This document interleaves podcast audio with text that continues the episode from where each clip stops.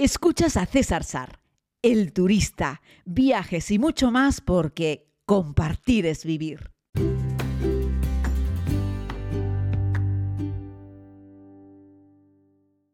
Saludos a todos y a todas, querida comunidad. Vamos con un podcast que no sé muy bien cómo va a quedar, pero que se me ha venido a la cabeza por la cantidad de veces que me preguntáis lo mismo. Ojo, que no es una crítica. ¿Qué ropa llevar cuando no sabes qué ropa llevar a un viaje cuando no sabes qué ropa llevar a un viaje? es que miren, eh, estoy ahora mismo en Barcelona porque vuelo hoy por la hoy vuelo más tarde con Level desde Barcelona hasta Buenos Aires. Voy a estar allí unos días en Buenos Aires, luego voy a ir a Santiago de Chile y luego voy a iniciar la ruta con la comunidad por Patagonia chilena y argentina, ¿no? Por cierto, si no conoces a Level, ya estás buscándolo, eh, porque son la low cost de IAG, del grupo British Airways, Iberia, Iberia Express, Vueling, Level. Y Level solamente opera desde Barcelona y solamente hace vuelos de largo recorrido. Es decir, vuelan en la costa este, vuelan a Boston y a New York. En la costa oeste vuelan a San Francisco y Los Ángeles, que por cierto, a San Francisco volé con ellos este mismo año por 319 euros y de vuelta. Ahí les dejo el dato. Y también vuelan a Buenos Aires y a Santiago de Chile. Así es que esas son las líneas que está operando Level en low cost, donde tienen una filosofía en la cual lo que hacen es que tú configuras el viaje a tu medida, es decir, solamente pagas por lo que realmente necesitas. Si no necesitas maleta, pues no incluye maleta. Si tú eres de los que te llevas la comida y no quieres la comida del avión, pues no te coges la comida del avión y si la quieres, pues la compras aparte. En fin, para que tú mismo te vayas añadiendo al billete de avión lo que necesites y lo que no, pues no te lo cobran y ya está, ¿vale? Pero bueno, el podcast no es para hablar de Level, ya hablaremos otra vez de Level, aunque ya hice un día un podcast con ellos sobre ellos.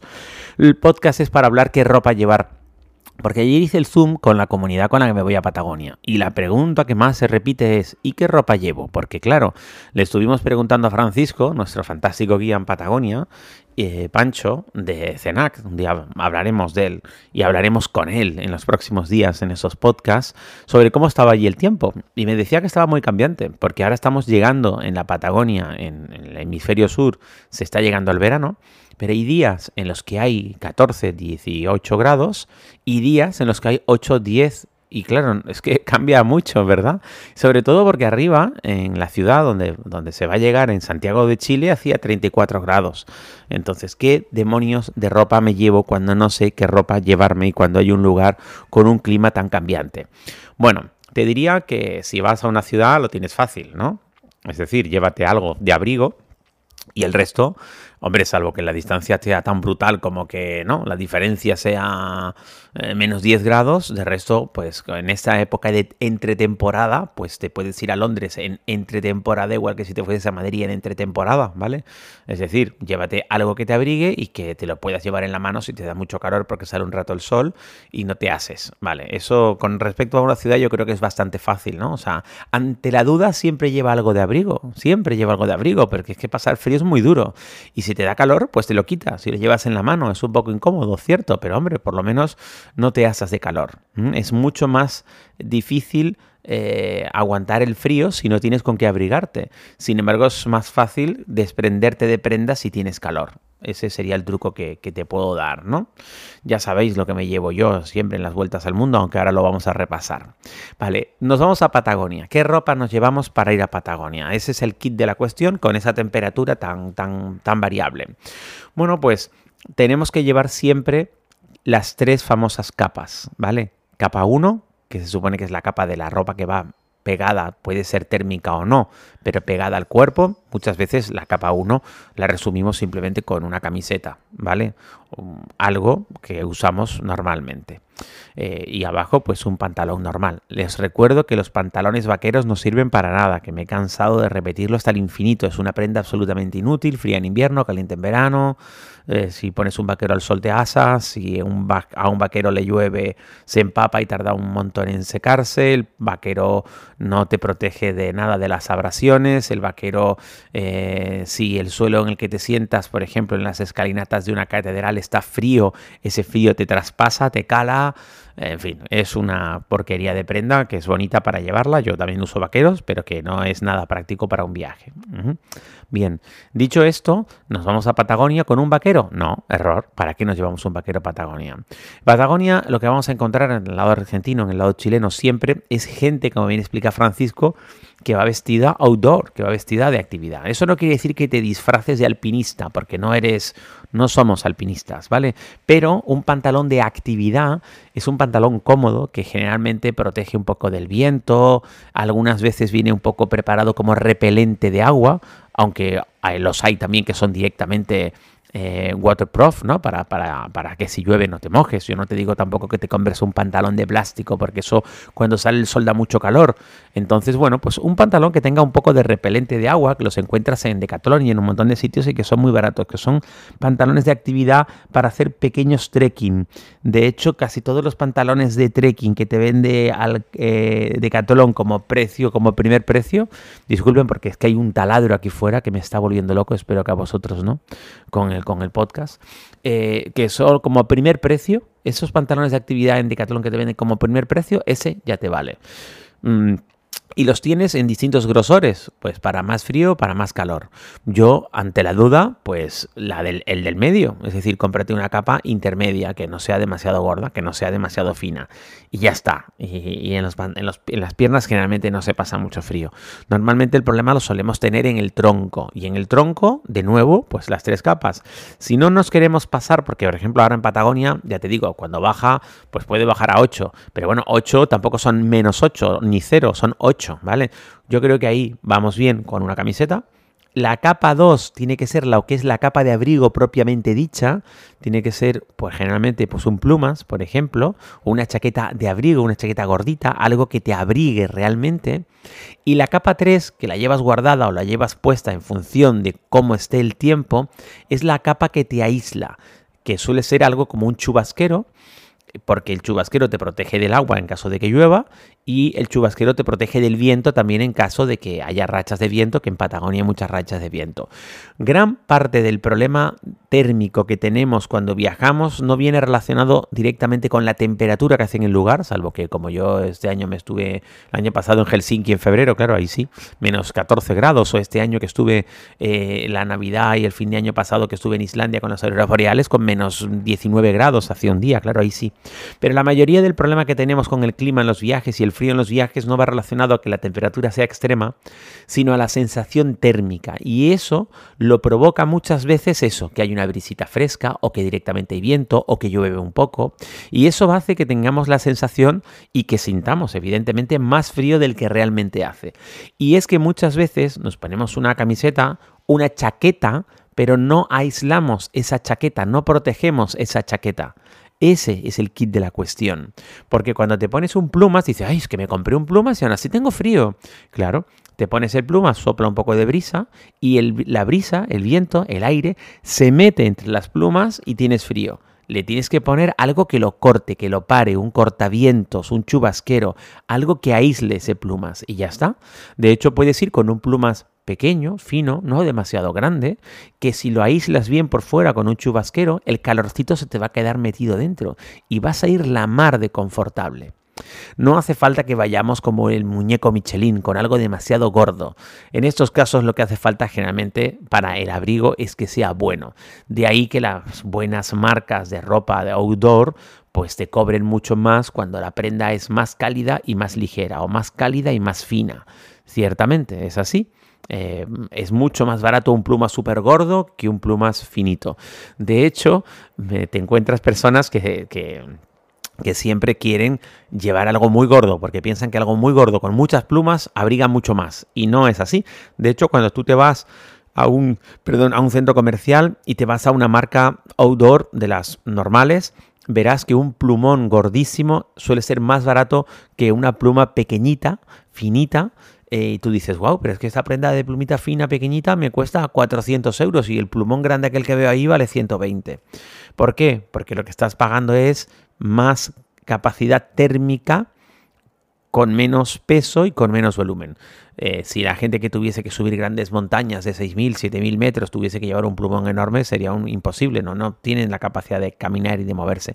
Y si te fijas, hombre, la gente que va demasiado alto, pero si te fijas, la mayoría de la gente que hace actividades de montaña lleva tres capas y no van tan gordos, ¿vale? No van tan, tan hinchados porque pues invierten en que el equipo, en que la, la esta sea buena.